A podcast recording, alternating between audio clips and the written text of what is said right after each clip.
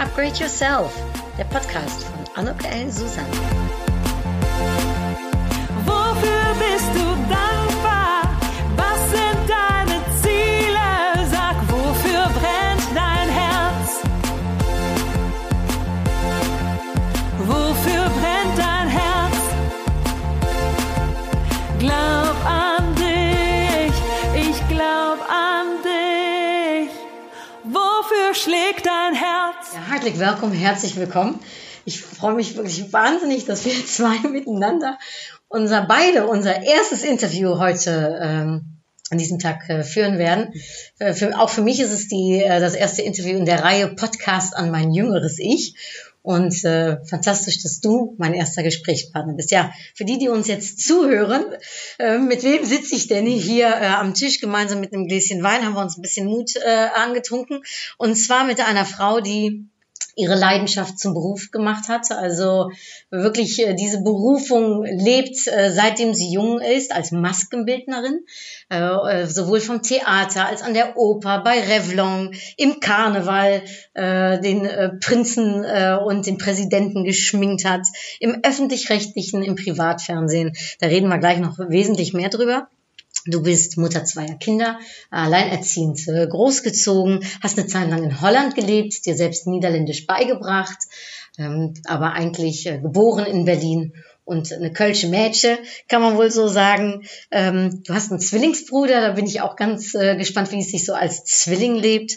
Ja, und ähm, 1940 geboren, hast am Anfang deines Lebens auch noch den Krieg miterlebt. Also ich glaube, wir haben richtig viel zum Bequatschen. Und äh, last but not least bist du auch meine Mutti. Und ich freue mich wahnsinnig, dass ich jetzt meine Mutter als erste Gesprächspartnerin meines Podcasts, äh, der Podcast an mein jüngeres Ich halten darf. Hallo Mama. Guten Tag. Schön, dass ich das erste Mal da sein darf. Ich freue mich auch. Erzähl. Äh, ich habe ja gerade schon berichtet von deiner Leidenschaft äh, zum Mhm. Beruf. Vielleicht fangen wir damit an.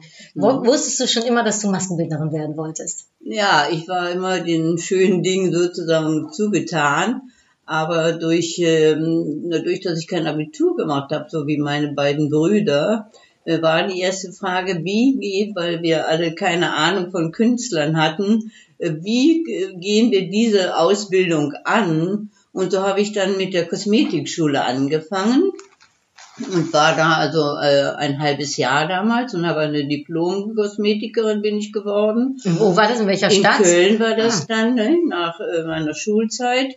Und äh, dann war ich Diplom-Kosmetikerin. Ja, und dann äh, musste man, wenn man zum Fernsehen wollte oder zum Theater, musste man auch äh, mit Haaren umgehen können. Da Mhm. war ich noch an einer Friseurfachschule und habe noch hospitiert in einem Friseursalon und äh, um mit Haaren umzugehen und ein Gefühl für Haare zu bekommen, um äh, die Chance zu bekommen, eben nachher am Theater eine Lehrstelle zu bekommen. Und hast du das von deiner Mutter mitbekommen? Irgendwie das Schöne hatte die irgendwie auch so Affinitäten dazu oder wie? Ja, wie, war- ist, wie ist das gekommen? Es war damals eigentlich so eine große Frage, äh, äh, was wir machen, aber weil ich jetzt so gerne mit äh, Kosmetik zu tun hatte, äh, haben wir uns dann dazu entschlossen, obwohl wir also wie gesagt ja keine Ahnung hatte, wie man zu diesem Beruf dann äh, dahin kommt, Mhm. die, die, diese Schritte, dieser Weg dahin. Ja, und dann äh, hatte ich das große, große Glück. Äh, meine Mutter ist damals noch mitgegangen. Ich war 19 Jahre alt. Und da habe ich am Theater in Bonn eine Lehrstelle, eine äh, Volontärstelle Mhm. nannte man das, bekommen. Und das war sehr schwierig, weil er hatte schon, äh, der Chefmaskenbildner hatte schon Leute angenommen. Und dann sagt er, ja, aber eine alte Theaterfriseuse wird wahrscheinlich der Vertrag frei werden. Ja, und den habe ich dann bekommen und hatte auch sogar mehr Geld als meine anderen Kollegen, die auch zur Ausbildung da waren, weil ich von der Stadt bezahlt wurde. Weißt du noch, was man da so verdient hat damals? Ja, ich habe damals 500 D-Mark verdient. Das war sehr, sehr viel Geld. Und die anderen haben 200 verdient. Also ich war richtig äh, toll dran. Ich habe immer noch bei meinen Eltern gewohnt, Mhm. bis zu meinem 24. Lebensjahr. Und mein Zwillingsbruder, weil er das ja eben angesprochen hat, der hat sogar bis zu seiner Doktorarbeit bei meinen Eltern gewohnt. Das war damals alles nicht so, dass man so direkt auszog oder ähm, äh, sich eine Wohnung nahm und so weiter. Wir sind alle, ich bin immer mit der Bahn von Köln nach Bonn gefahren, jede Nacht nach Hause wieder. War das dann abends oder Ah, also am Theater wahrscheinlich, abends. Ne? Mhm. Mittags fingen wir an um zwei und um elf Uhr hatte ich den Zug wieder nach Hause. Und wenn man dann so jung ist und so abends arbeiten muss, währenddessen alle anderen eigentlich feiern, wie war das? Also das stelle ich mir auch nicht einfach vor. Ja, das stimmt. Wir hatten ja einen großen Freundeskreis, mein Zwillingsbruder. Äh, und da wurden natürlich schon die Kellerfeste gemacht. Und ich habe dann immer, wenn ich überhaupt noch hinging, äh, meistens konnte ich ja dann nicht, nur wenn ich frei hatte. Äh, Und ja, dann konnte ich eben daran nicht teilnehmen. Das war schon und Weihnachten und Ostern und Silvester und so weiter. Das war wurde immer gearbeitet. Wir hatten ja Theater, äh, im Theater äh, Oper, Schauspiel und Ballett. Wir hatten drei äh, Sparten ne? und somit war jeden Tag was zu tun eben. Ne? Muss ich mir das dann so vorstellen, dass man dann so wie eine Familie ist äh, beim Theater, wenn, wenn Ja, man Das so viel so miteinander sagen. zusammenhängt? Ja, ja, weil man ja so lange zusammen ist und äh, äh, das war also eine sehr, sehr schöne Zeit, ja. Mit Freunden bin ich, heu- mit diesen zwei Kolleginnen bin ich heute noch eng befreundet. Nach 50 Jahren. Wahnsinn. Oder 55 sogar, ne? Und hast du da, weil du hast mir ja mal erzählt, dass du gelernt hast, äh, auch Perücken zu knüpfen, hast du das da gelernt oder an der Oper? Ja, am Theater. Am Theater. Also, wo die Oper und Schauspiel zusammen waren. Da Ach haben so, wir ja. Perücken gelernt, da haben wir Bärte knüpfen gelernt, wir haben, äh, das nennt man Dressieren für, äh, für Zöpfe. Das alles mussten wir selber herstellen für diese Aufführung. Und heutzutage, um mal ganz kurz den Sprung nach heute zu machen, Ja. muss man das auch noch lernen, wenn man Maskenbildner oder Visagist werden will? Ja. Oder ist das noch was äh, Besonderes aus der damaligen Zeit? Nein, das muss man heute auch noch. Also ich weiß nicht, ob es viel wird auch eingekauft schon mal, aber ähm, der Maskenbildner muss das können, ja. Mhm. Und wie ist dann der Weg vom Theater, ich sag jetzt mal, bis zu äh, RTL und äh, WDR, den Sprung, wie hast du den denn da geschafft? Da sind natürlich dann war einige ich- Jahre dazwischen. Ja, dann habe ich meine Prüfung nach drei Jahren gemacht als Maskenbildner und bin noch zwei Jahre in Bonn geblieben. Ja, und dann wollte ich eigentlich zum Fernsehen, weil mein Chef, der schickte mich immer schon zu der Ufer Düsseldorf, das ist eine Werbefilmgesellschaft, und da durfte ich schon immer schminken, weil es zwei verschiedene Sparten sind, Theater und jetzt Film. Mhm. Und da habe ich dann in der Ufer Düsseldorf, habe ich ihm das abgesehen und er hat mir das erklärt, wie man für Film schminkt. Ja, und dann stand einfach in der Zeitung eines Tages, Stuttgart suchten sie jemand und in Baden-Baden. Na, Stuttgart wurde es nicht, aber Baden-Baden. Und so bin ich nach fünf Jahren Theater zum Fernsehen gekommen. Und wer hat denn schon alles auf deinem Schminkstuhl äh, so gesessen? Also, wen hast du denn schon so schminken dürfen? Och, ja, sehr, sehr viele. So von Katharina Valente bis Hildegard Knef habe ich also äh, äh, alle Leute äh, heute äh, Esther Schweins äh, bei RTL Samstagnacht und so weiter. Ich habe auch äh, Joan Collins äh, als Double geschminkt, also eine Schauspielerin als Joan Collins. Und äh, ja, das waren alles Sachen. Da musste ich um 4 Uhr morgens dann an der Bahn sein, nach Stuttgart fahren. Und die wartete, die Schauspielerin aus Berlin wartete dann da im Hotel. Und dann habe ich die geschminkt und das war so ein Gag. Äh, Journalisten wünschten sich Joan Collins äh, einen Tag äh, in ihrem Bus zur, zum Ausflug.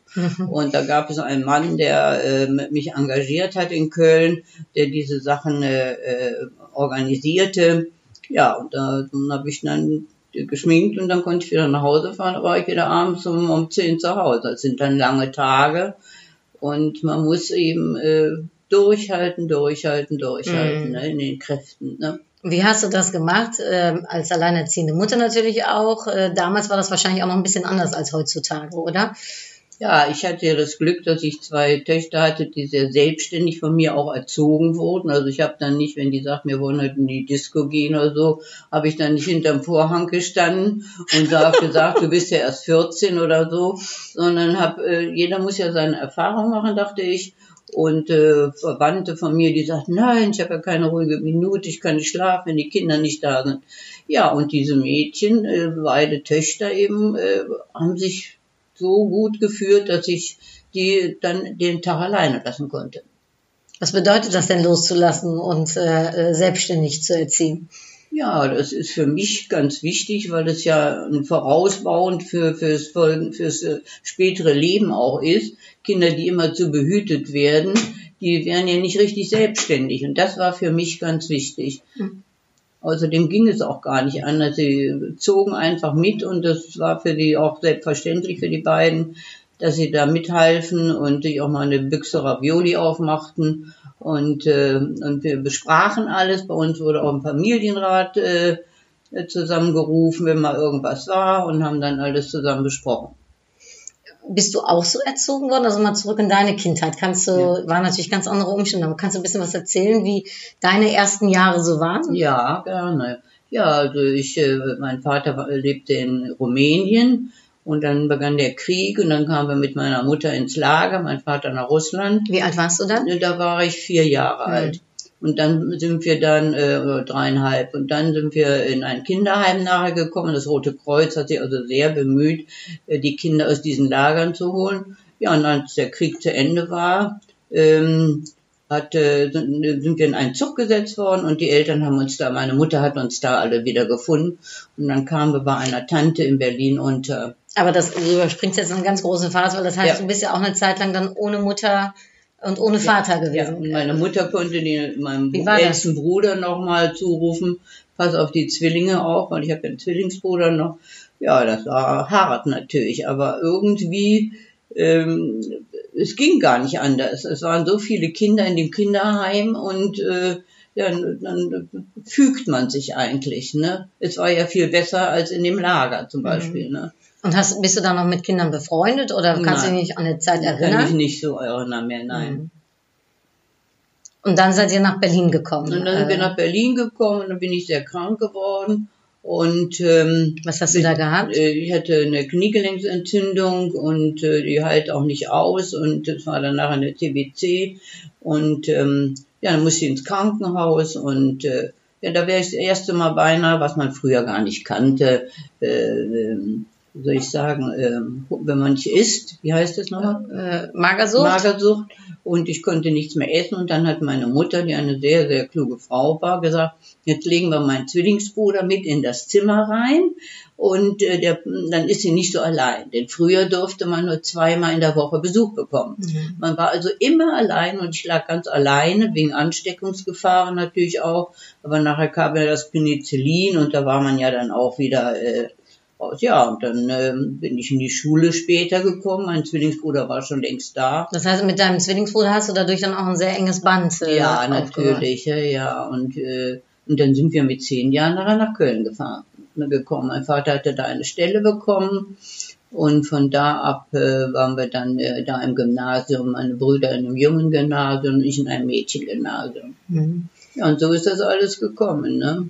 Und wenn man dann so, ich sag mal, das ja doch sehr schwierig hatte am Anfang ne, seines Lebens, ja. welche Gedanken helfen einem da, um vorwärts äh, zu ja, kommen? Ja, ich hatte ja ein steifes Knie nachher und musste Schienen tragen und so.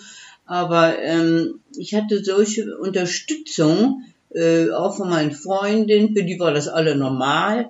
Und, ähm, und, und meine Mutter, die hat mich also ähm, so auf das Leben vorbereitet, dass sie gesagt haben, das ist ganz egal, äh, beim, ob du ein steifes Knie hast oder nicht. Du, du bist eine tolle Person und du machst das.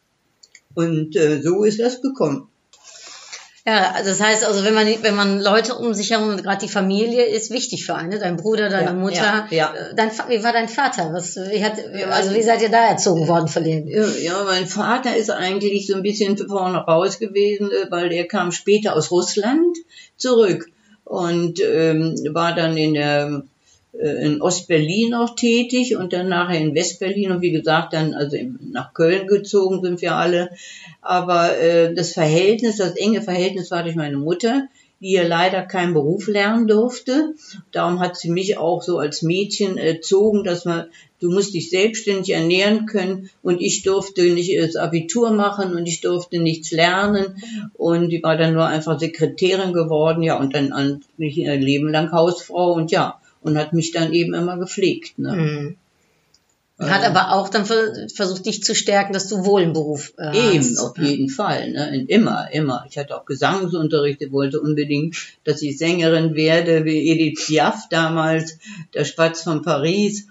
Und sing doch einfach und so. Aber ich habe dann äh, auch Unterricht genommen, aber ich hatte irgendwie die falschen Lehrer. Und der eine hat gesagt, ich bin Sopran, der andere hat gesagt, ich bin äh, Altistin. Ja, und dann äh, kam das also eigentlich doch mehr mit Kosmetik und mit äh, äh, und haben uns lange erkundigt, wie der Weg dann dahin ist. Und dann waren wir alle froh, dass man das so meistern konnte. Ja, und jetzt hast du ja vor zwei Jahren, äh, bist du erst in Rente gegangen mit 77 Jahren, wenn ich das sagen darf. Also das heißt, du hast sie, ja, von 77, seit dem 16. Lebensjahr gearbeitet? 19. 19. Ja, also 16. Ja. Also das heißt, 61 Jahre mehr oder weniger deinen Beruf ausgeübt. Ja, so. 60, ja, ja. 60 Jahre. Äh, hast du immer gedacht, ich habe das richtig gemacht? Hast du immer mal den Wunsch gehabt, noch was anderes zu tun? Erzähl mal. Eigentlich nicht. Also am Theater war natürlich durch die Oper äh, war ich äh, sehr angeregt, weil ich äh, die äh, hinter der Bühne stand, wir oft wegen Umzügen, weil, der, weil die Person dann umgezogen werden musste oder eine andere Frisur bekam. Und da konnte man nachher die ganzen äh, Lieder auswendig und die ganzen Parts auswendig von den Opernsängerinnen. Und das war natürlich eine große Freude auch für mich dann. Was ja. hat dir denn am meisten Spaß? Also es macht dir am meisten Spaß in deinem Beruf. Also was ist das Schönste? ja, wenn, wenn, wenn diese Person, die man geschminkt hat, sich bedankt und sagt, Frau Susan, Sie sind schnell und gut und äh, ja und glücklich äh, dann aus der Maske rausgeht. Ne? Und du hast nie den Wunsch gehabt, um selbst vor der Kamera zu stehen. Das ist ja sehr naheliegend, könnte man ja fast denken, wenn man so mit dem Geschäft zu tun hat. Hast du dir das mal gewünscht? Ja, nee, gewünscht nicht, aber ich bin von äh, Frau Schreinemacher einmal äh, gefragt worden in meinem Interview. Da ging es um äh, äh, gutes Aussehen von Frauen und wie lange die arbeiten können. Da hab ich, äh, war ich im Fernsehen drin. Und ähm, dann habe ich einmal einen eigenen Film gemacht, der wurde auch gezeigt. Ähm, und äh, beim WDR und dann. Was war das für ein Film? Das war ein äh, Film ähm, vorher nachher heißt das also eine Person, die ohne Make-up gezeigt wird und danach, wie sie fertig geschminkt und frisiert ist. Also Haare und Frisuren dann zusammen. Und wann hast du das gemacht? Weil das ist ja heutzutage, äh, sieht man das ganz oft, aber ich glaube, da bist du eine der Vorreiterinnen ja, sozusagen. ja, das ist vor 30 Jahren gewesen und äh, der WDR war sehr interessiert Internet. direkt dann und wollte, ich wollte eigentlich in eine Sendung rein, in eine Nachmittagssendung. Mhm. Und äh, das stimmt schon, da dachte ich daran, und darum habe ich das gemacht, aber das ist dann nicht dazu gekommen, aber alle haben sich dieses Video angesehen von der aktuellen Stunde und von allen. Und dann hieß es, Frau Susan, Frau Susan, was haben Sie denn da Tolles gemacht? Ja, und dann habe ich das, äh, äh, dieses Video ist dann äh, mal gezeigt worden und äh, das war dann mit der Jeannie Hinksen von dem Zehnkämpfer Hinksen, die Frau. Jürgen Hinksen. Die habe ich in der Deutschen Welle mal kennengelernt, ja, und geschminkt natürlich auch. Und die war dann mein Modell. Wahnsinn. Und jetzt äh, vermisst du deine Arbeit? Wie, wie ist das jetzt? Ja, also äh, es war der richtige Zeitpunkt, um aufzuhören, auf jeden Fall. Aber äh, ich sitze natürlich schon vom Fernseher und gucke mir noch die Make-ups an von der, äh, von der Lokalzeit und so, wo ich ja die letzten zehn Jahre tätig war. Und in Bonn wieder, komischerweise habe ich in Bonn angefangen und in Bonn ist mein äh, Kreislauf zu Ende gegangen. Das fand ich auch sehr bezeichnend. Wie, wie war das genau, das Ende sozusagen? Ja, ich ich hatte dann die Disponentin gebeten, sie möchte doch mal zum Gespräch kommen. Dann hat die ihr das gesagt, ich würde aufhören wollen. Und ja, das war eine große äh, Traurigkeit da. Und dann haben die mir ein, ein, ein, ein Team von äh, Kameraleuten geschickt und Ton und haben einen Film über mich noch zum Abschied gemacht. Ach, wie schön. Ja, das war eine große Freude, ja. 50 Jahre WDR. Ja, 50 Jahre WDR, ne? Ja. Und früher haben wir im WDR ja noch eigene Filme gemacht. Ich war also auch noch äh, große Filme mit mit äh, Luitgard Ehm und Peter Passetti und so weiter. Äh, das waren also ganz außergewöhnliche Filme oder Kinderfilme wurden auch noch gemacht. Da waren wir sechs Wochen ähm, in Dülmen oder wir waren am Meer und also da waren schon äh, große äh, Voraussetzungen für dass man da gut sein musste, sonst kam man da gar nicht äh, in, in diese Situation, um da mitzufahren. Ne? Und dann ähm, kam aber wahrscheinlich irgendwann bei dir der Wunsch auf, um Mutter zu werden, um Kinder zu kriegen. Und da hast du einen Mann, also meinen Vater, kennengelernt und bist nach Holland gezogen. Erzähl, also das ist ja damals als auch ich nicht... Jetzt, als ich jetzt beim WDR war, nach, nach Baden-Baden bin ich ja zum WDR gegangen Und dann war ich vier Jahre beim WDR und ähm, dann war ich, ähm, ähm, wollte ich zu Revlon Mhm. in Industrie. Ich wollte ein eigenes Geschäft aufmachen, ein Okay. Kosmetikgeschäft, eine Parfümerie. Wie alt warst du da? Da war ich äh, 30 Jahre alt. Mhm. Und ähm, Was haben da deine Freunde gesagt? Also, ja, ich wäre verrückt, äh, weil ich jetzt äh, so einen tollen Vertrag beim WDR aufgebe. Äh, da war man ja dann nachher fest angestellt. Ich hatte erst einen Zwei-Jahres-Vertrag und dann war man eigentlich unkündbar nachher. Und äh, aber ich wollte was ganz anderes machen und habe das gekündigt und äh, ich habe es auch nicht bereut. Ja, und in der Zeit habe ich dann äh, meinen Vater, Herrn Susanne, kennengelernt. Und dann äh, bekam der äh, von seinen Eltern äh, eine Anzeige, dass man in Holland äh, einen Audiovisual Manager suchte. Und er war bei der UFA in Düsseldorf. Und ja und so kam das, dass wir uns kennengelernt haben und geheiratet haben. Und dann bin ich dann äh, habe ich dann zwei Töchter eben in Holland bekommen. und hast du die Sprache gelernt? Wie Ja. war das einmal ganz weg von deinen Freunden? Was haben deine Freunde denn da Alles- gesagt? Alles, ja, ja, ich war Und deine Familie? muss man sagen mutig äh, und ähm, aber es kam mir gar nicht in den Sinn, dass es etwas Besonderes war. Außerdem war es nur zwei Stunden von Köln entfernt. Also das fand ich jetzt auch nicht so schlimm. Ja, und da hatten wir eigentlich ein sehr schönes Leben. Was hat dich denn, was hat dich denn angetrieben, so in Momenten, um diesen Mut dann auch zu fassen? Ja, weil ich jetzt äh, bei Revlon zwei Jahre war. Ich war Make-up-Artistin für ganz Deutschland. Ich war in ganz Deutschland tätig für Revlon, eine Kosmetikfirma. Und ähm, äh, das gefiel mir dann nachher nicht mehr so, weil ich musste sehr viel reisen. Und ich war jetzt jung verheiratet. Und durch dieses Angebot aus Holland äh, war es für mich ganz selbstverständlich, dass dieser Vertrag dann gelöst wurde. Und dann bist du äh, Sack und Pack äh, nach Holland, Ja, äh, ohne Job, Ohne Job. oh- ohne Freunde, ohne Ja. Familie. Ja, ohne alles. Ja, nur mit meinem Mann zusammen. Und ja, dann wurde ich schwanger von deiner Schwester Sabine. Ja, und dann sind wir, haben wir gebaut in einem anderen Ort, in einem kleineren Ort und ähm, und dann äh, Hast du da auch dann. gearbeitet dann in der Äh, ich, Zeit? Oder? Ja, ich wollte eigentlich gerne, aber es war schwer. Es gab dann so Theateraufführungen, Mhm. aber äh, das waren alles ähm, keine professionellen, sondern ähm, Amateure? Amateure, ne? Und äh, ja, da habe ich gearbeitet, aber das war jetzt nicht viel. Aber und dann kam eines Tages ein Anruf aus Köln und die riefen mich an, ob ich nicht äh, mal drei Monate in den Sommerferien arbeiten könnte. Und dann habe ich das mit deinem Vater besprochen und dann hat er gesagt, ja mach mal. Und dann bin ich immer am Wochenende zu Hause gewesen und eine äh, von meiner Putzhilfe, die Tochter, die äh, hat dann den Haushalt geführt. Die hatte auch ein Kind und die kam dann und hat dann in der Zeit Montag, Dienstag, Mittwoch und der Vater war ja auch da. In, also das klingt ja alles, äh, ich sage, aufregend, einerseits sehr mutig, aber da gab es doch bestimmt auch Momente, wo es dir mal nicht so gut ging. Momente, in denen du dich einsam gefühlt hast oder wo du dachtest, oh mein Gott, was habe ich, oder gab es die gar nicht? Eigentlich jetzt äh, nicht so. Es war natürlich, heute gibt's die Handys und äh, Telefon. Damals lebte man viel sparsamer. Man traute sich nicht anzurufen. Wir haben also viel geschrieben. Meine Eltern kamen auch öfter mal, einmal, zweimal, zweimal im Jahr so, kamen die mich besuchen. Hm, äh, Der Kontakt zu meinem Zwillingsbruder kam dann einmal mit, dem, äh, mit seiner Familie. Und aber immer nur für zwei, drei Tage so. Dann wir hatten ein großes Haus.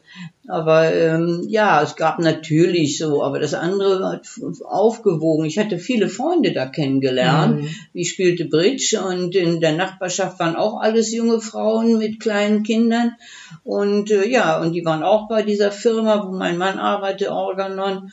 Und ja, und dadurch haben wir uns alle kennengelernt und ähm, sind so zusammengewachsen. Wahnsinn. mit den äh, Freundinnen habe ich zum Schluss bis äh, diese eine Freund, der gute Freundin von damals, ist leider gestorben vor paar, zwei, drei Jahren. Und ja, da waren wir immer noch zusammen. Die habe ich überall besucht. Die ging also auch mit ihrem Mann nachher ins Ausland. Und da bin ich dann aus Köln nachher immer zu äh, die besuchen gegangen.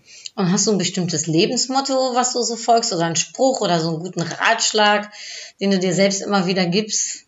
Ja, es, es ist so, dass ich eigentlich äh, äh, immer gedacht habe, es gab natürlich auch äh, Gegenschläge, wo man dachte, weil ich ja immer freiberuflich nachher tätig war, als die Kinder, als wir in Köln waren, nach der Scheidung, ähm, dass man nicht immer arbeiten konnte. Nachher hatte ich sehr, sehr viel, viele Firmen und viele Sender, äh, die mich buchten, aber äh, es gab auch mal eine Sache, da kam ich aus dem Urlaub und dann sagte der Disponent, nein, die Plätze sind jetzt alle für diesen Monat besetzt. Und da musste man natürlich sagen, so ist ja egal, also dann müssen wir das anders regeln. Und ich bin immer so ein praktischer Mensch gewesen. Ich habe da nicht irgendwie äh, Theater oder so gedacht, oh Gott, um Gott, wie geht's jetzt weiter, sondern einfach den nächsten Schritt gemacht und gedacht, so, dann gehen wir jetzt vorher hin und sagen, können wir es dann schon für nächsten Monat uns die Termine geben. So ist das gewesen, dass man sich gar nicht erst äh, in die Situation begibt, dass man äh, äh, sich äh, schlecht fühlt oder niedergeschlagen wird, hatte ich auch gar keine Zeit so mit zwei Kindern im Haushalt. Also ich musste einfach funktionieren und das habe ich auch gern gemacht und ich hatte immer so interessante Aufgaben, also darum war das immer schön für mich. Mhm. Und jetzt hast du ja, äh, hast ja eben schon erzählt, das mit dem Knie, hast ein steifes Bein, eine Behinderung. Ähm, hat sich das für dich mal als pro problematisch hervorgewiesen oder auch bist du da auch eigentlich ganz pragmatisch und äh, ja, easy rangegangen? Wie haben andere das? Naja, easy nicht, aber meine Pubertät war es schon natürlich, äh, wenn die anderen äh, äh, sich anders bewegen konnten oder so oder äh, dann dachte man schon, aber naja, bei mir ist es ja noch nicht so und so. Da gab es schon mal eine Zeit, aber dann hat meine Mutter mir immer wieder drüber hinweggeholfen, hat gesagt, äh, das schaffen wir schon und du machst das schon. Ja, und so ist das dann auch geworden da mhm. ne? Mhm. Da willst du über dein äh, jüngeres Ich sprechen und der Podcast heißt ja Podcaster mein jüngeres Ich. Welchen Ratschlag würdest du dir denn jetzt in dem Alter geben? Wir sind jetzt natürlich ein paar Jahre weiter und so zurückblickend, vielleicht so zum, zum Abschluss. Was, was würdest du deinem jüngeren Ich als Ratschlag geben mit dem Wissen, was du jetzt hast? Ja ist es so, dass ich äh, im Grunde, ähm, ich meine, oh, als Kinder oder so, wurde ich natürlich auch gehändelt, Hinkebein oder so. Aber das sind alles Sachen, hat die Lehrerin gesagt, das gehört sich nicht. Und ähm, da bin ich auch eigentlich gut rausgekommen. Ich kann jetzt nicht sagen, dass ich wie also schrecklich gelitten habe, aber natürlich waren doch Zeiten da, wo man sagte, ja, das ist jetzt nicht so schön hier. Ne? Mhm. Ne? Und ich war dann ja auch noch mal öfter im Krankenhaus, musste noch mal an den Beinen operiert werden, musste wieder laufen lernen und gleich drei Monate noch mal im Krankenhaus in Köln. Aber irgendwie. Wie alt warst du da? Da war ich 16. Und was würdest du deiner, deinem 16-jährigen Ich da jetzt sagen? Ja, dass ich äh, auch da äh, leider in einem größeren Zimmer lag und sehr, sehr kranke Menschen da auch waren und äh, die Räume hatten und damals gab's ja noch gar nichts und 56 und äh, ich konnte mich glücklich schätzen, dass ich in, einer, in einem Gipsschale lag und äh, und das Knie äh, behandelt wurde. Und es war natürlich langweilig, wie gesagt, weil man ja wenig Besuch bekam, aber die Schwestern haben man dann immer versorgt mit irgendwelchen kleinlichen Aufgaben und so ja, einfach war es jetzt nicht, aber man muss eben Als immer Ratschlag, was du durchbeißen, dir, ja, durchbeißen. Ja, durchbeißen und sagen, das wird schon besser werden. Mhm. Es kann ja nur noch besser werden in dem Falle. Denn wenn man da drei Monate liegt in einem Bett und ähm, äh, um, rumherum äh, ist eigentlich nur weiße Wände, dann kann es ja nur mhm. noch schöner werden. Und das war ja dann auch so. Ne? Ich konnte wieder aufstehen und konnte wieder laufen. Wo hast du denn den Mut hergeholt oder die, die Zuversicht? Hattest du Freunde, die, die so dir gestanden haben? Oder nee, welche Gedanken hattest du, damit du da durchkommst? Immer. Meine Mutter und meine Brüder haben mich da besucht, aber sonst ja keiner groß. Ne? Hast du bestimmte Gedanken in der Zeit? Kannst du dich da noch erinnern, die dich so ein bisschen hochgehalten haben? Ja, wie gesagt, es ist jetzt schon sehr lange her, ne? aber es ist so, dass ich äh, immer gehofft habe, dass ich recht gesund werde und dass das äh, Bein dann doch besser mhm. aussieht als vorher, mhm. nach der Operation. Und so war es ja dann auch. Ja, wie du weißt, mein Podcast heißt ja Upgrade Yourself. Glaub an dich. Was bedeutet für dich ein Upgrade? Es ist ja nicht so ganz einfach selbstverständlich, dass man jetzt, äh, dass ich all die Jahre, sonst wäre man äh, vielleicht gestrandet, auch an sich glauben muss ja. Also es ist etwas, äh, dieses Sprichwort, was wir in Holland haben, das Nein hast du und das Ja kannst du bekommen. Das habe ich ja von dir mitbekommen in meinem Leben. Ja, und das hat auch sehr viele interessante Aspekte und meistens äh, kommt es auch so, wenn man einfach den Mut hat, nun doch mal zu fragen und der Gegner sagt ja selbstverständlich. Und äh, das ist eigentlich äh, das Leitmotto, dass man sagt, ich gebe nicht auf, ich, äh, ich bemühe mich und ich kämpfe, nicht immer, aber doch oft.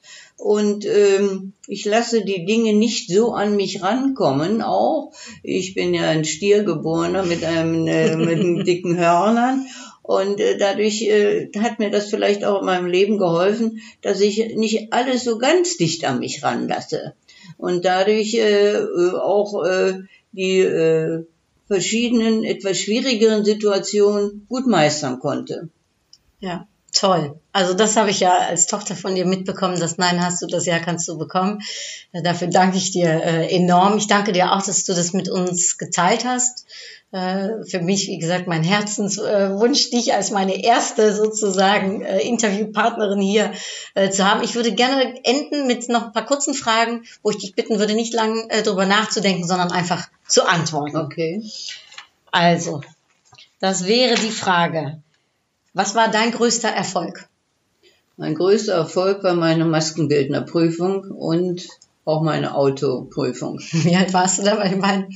Äh, meine Maskenbinderprüfung war ich 23 äh, und äh, später mit drei, 29 habe ich Autofahren gelernt. Und fährst noch immer, darf man hier an dieser Stelle sagen. wen bewunderst du? Wen bewundere ich? Ich bewundere eigentlich Künstler, die ähm, es auch nicht einfach haben und die sich so durchboxen dann im Grunde und es schaffen durch ihr Können dann äh, berühmt zu werden. Hast du jemanden vor Augen, an den du da jetzt gerade denkst oder mehr allgemein? Ja, allgemein auch. Also junge Schauspieler hatten wir ja bei Samstagnacht. Das waren alles junge Schauspieler. Eine Sendung, eine sehr, sehr erfolgreiche Sendung mit vielen Preisen, die viele Preise auch gewonnen hatten, Bayerischen Rundfunkpreis und, und, und. Und diese ganzen jungen Schauspieler, die sind alle heute noch in großen Fernsehgesellschaften und machen eigene Serien. Mhm. Und äh, ja, das äh, ist, das ist eigentlich auch so eine Generation, wo man sagt, die haben es auch dann geschafft dann. Hm. Auf was könntest du in deinem Leben nicht verzichten? Meine Töchter selbstverständlich nicht, die mir immer zur Seite stehen. Und ähm, ja, äh, ich bin noch ein bisschen äh, Luxus gewöhnt und ich bin froh, äh, dass ich äh, eine schöne Wohnung habe und da hänge ich dran und mein Auto fahren. Das äh, liebe ich auch sehr, dass ich mich so frei bewegen kann und nochmal in andere Städte fahren kann und nach Köln. Ich wohne ja jetzt außerhalb von Köln und das gefällt mir sehr gut. Mhm. Und wenn dein jüngeres Ich dich jetzt sehen könnte, so viele Jahre später, was würdest du da sagen? Ja, dann würde ich sagen, guck mal, was hier geworden ist. Aber ich würde sagen, bitte, bitte immer weiter positiv denken und äh, vor allen Dingen äh, nach Wegen suchen, die auch äh, machbar sind und die, äh, wie gesagt, meine Brüder haben studiert und ich habe diesen Beruf gehabt und ich habe ihn ja sehr geliebt, den Beruf und ja, das ist meine Erfüllung gewesen. Was möchtest du den Zuhörern und Zuhörerinnen äh, denn noch mitgeben, so zum Abschluss?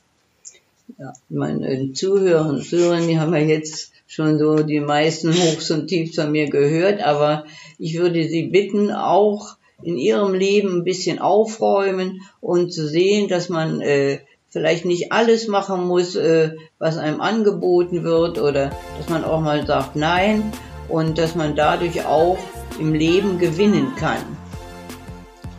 Das hat mir wahnsinnig viel Spaß gemacht. Sogar ich habe noch heute neue Sachen gehört. Äh, wofür herzlichen Dank. Und äh, tot gauw, heel veel liefs und äh, tschüss äh, an dieser Stelle. Bedankt auch.